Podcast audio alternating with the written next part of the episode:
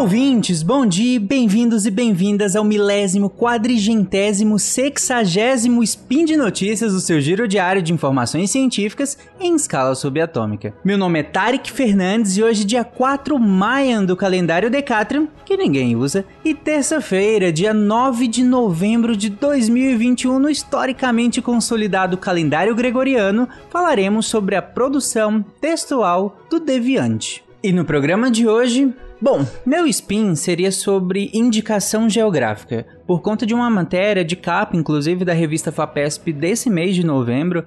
Mas, pesquisando um pouco mais sobre o assunto, eu acabei descobrindo um texto também sobre isso do Lenin Machado, que é de março de 2021. Por acaso, o Lenin faz parte do Deviante e o texto foi escrito para o portal Deviante. Eu já conheci o texto quando da publicação, mas confesso que eu não lembrava desse texto. E aí, qual foi minha surpresa quando eu falei, uai, mas a gente já falou sobre isso, pelo menos em texto já tinha falado.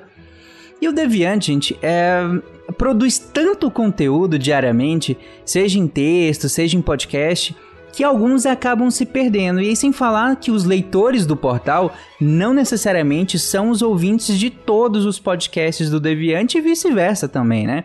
Por isso que em vez de falar sobre o tema que eu tinha originalmente pensado hoje, eu resolvi na verdade indicar três textos novos e antigos, mas todos de 2021, que eu acredito que vale muito a leitura, caso você ainda não tenha lido. Claro que todos valem, mas eu destaquei esses três porque eu achei bem legal. Vamos lá.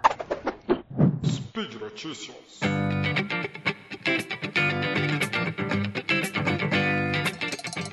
Bom, vamos começar indicando o texto que me inspirou a fazer esse spin hoje. Chama História e Cultura Alimentar: O que é indicação geográfica. Nesse texto, o Lennon traz o conceito de indicação geográfica, que seria uma ferramenta de indicação e valorização de produtos e processos tradicionais e próprios de uma região.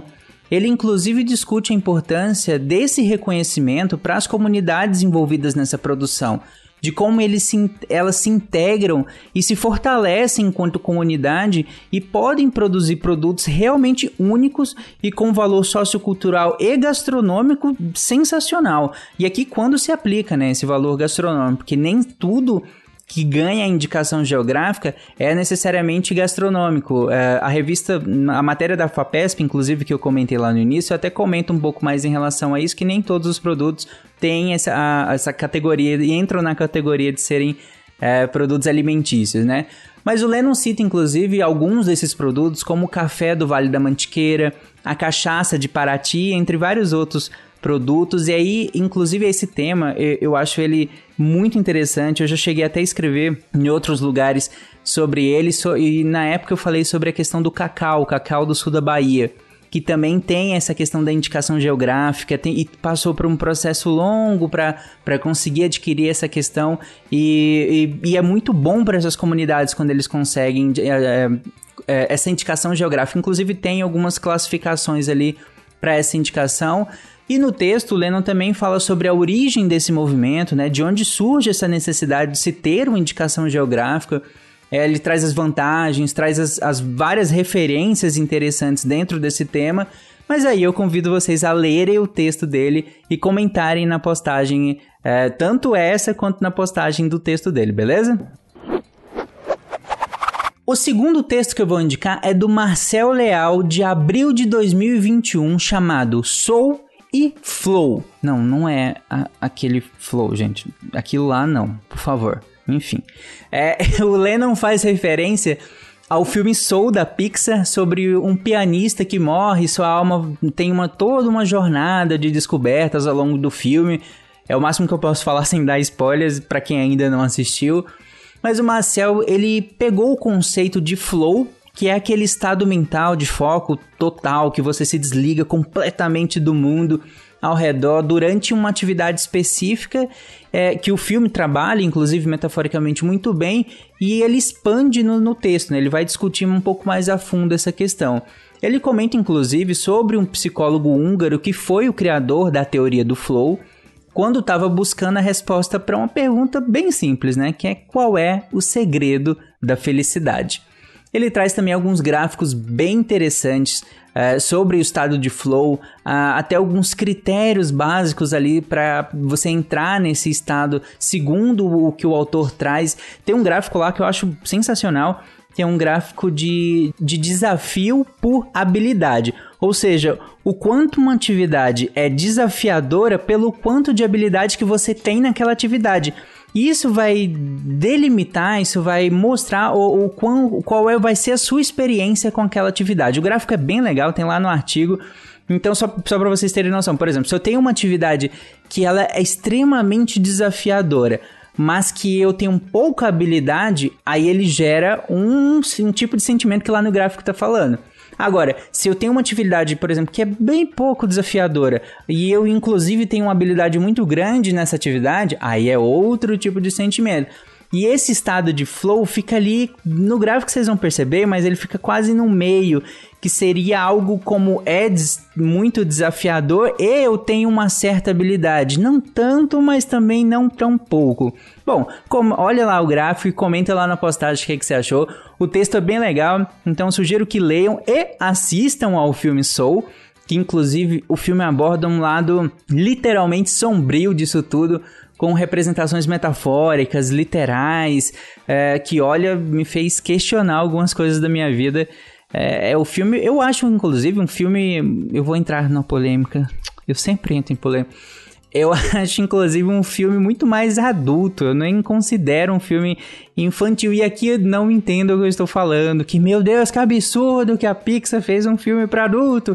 Não, não é isso. Eu, particularmente, acho que é um filme adulto. Inclusive, é, eu acho que é um filme muito sobre experiências de vida. Acho que dependendo de, do tipo de experiência de vida que você teve ou que você não teve, eu acho difícil você se conectar com algumas metáforas que o filme traz, né? Com alguns, alguns pormenores que o filme trata.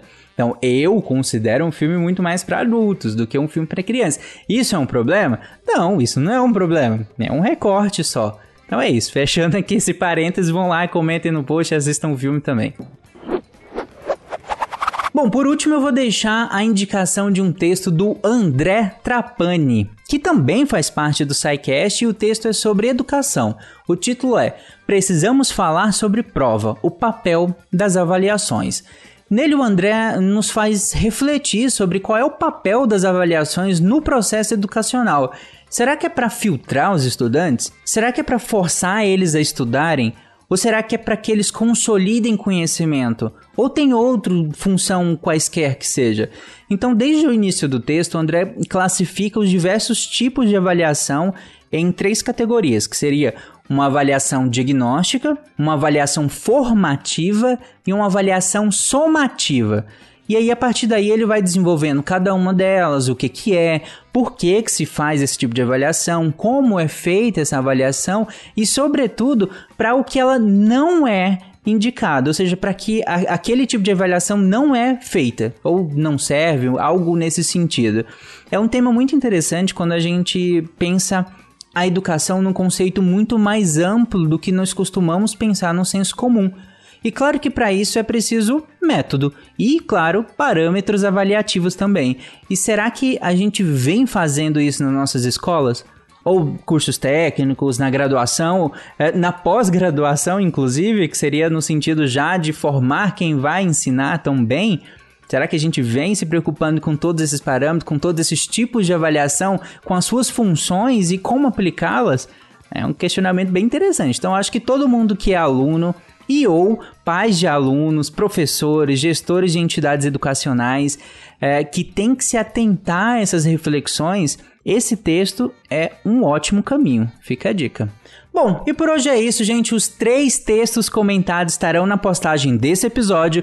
Aproveite e deixe o seu comentário lá, ou pelo menos no texto de origem, no texto indicado, vai lá e comenta. Ou se você quiser comentar nesse podcast qual é o texto que você indica, eu posso inclusive fazer o próximo spin ou o outro, né? O próximo acho que eu vou fazer sobre a indicação geográfica um pouco mais. Mas eu posso fazer um outro spin pegando essas indicações de texto, essa curadoria que vocês podem fazer de textos do Deviante e indicar para os demais, caso as pessoas ainda não tenham lido esses textos. Pode indicar podcast também que eu comento, já teve um que eu comentei. Bom, então é isso. Considere a mensagem final. Considerem fazer parte do patronato do SciCast. Um pouquinho que você contribuir, desde que não vá impactar no seu orçamento, já nos ajuda muito a continuar mantendo toda a estrutura do Deviante. Então entra lá no Patreon, Padrim, PicPay e vem nos ajudar a divulgar a ciência. Um grande abraço, lembre-se de usar fio dental, comer beterrabas e amar os animais. Tchau, gente. Até amanhã.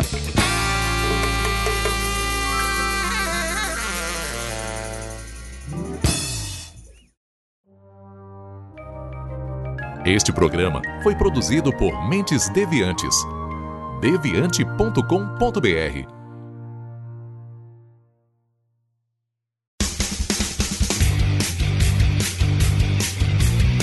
Cortes, edição de podcast.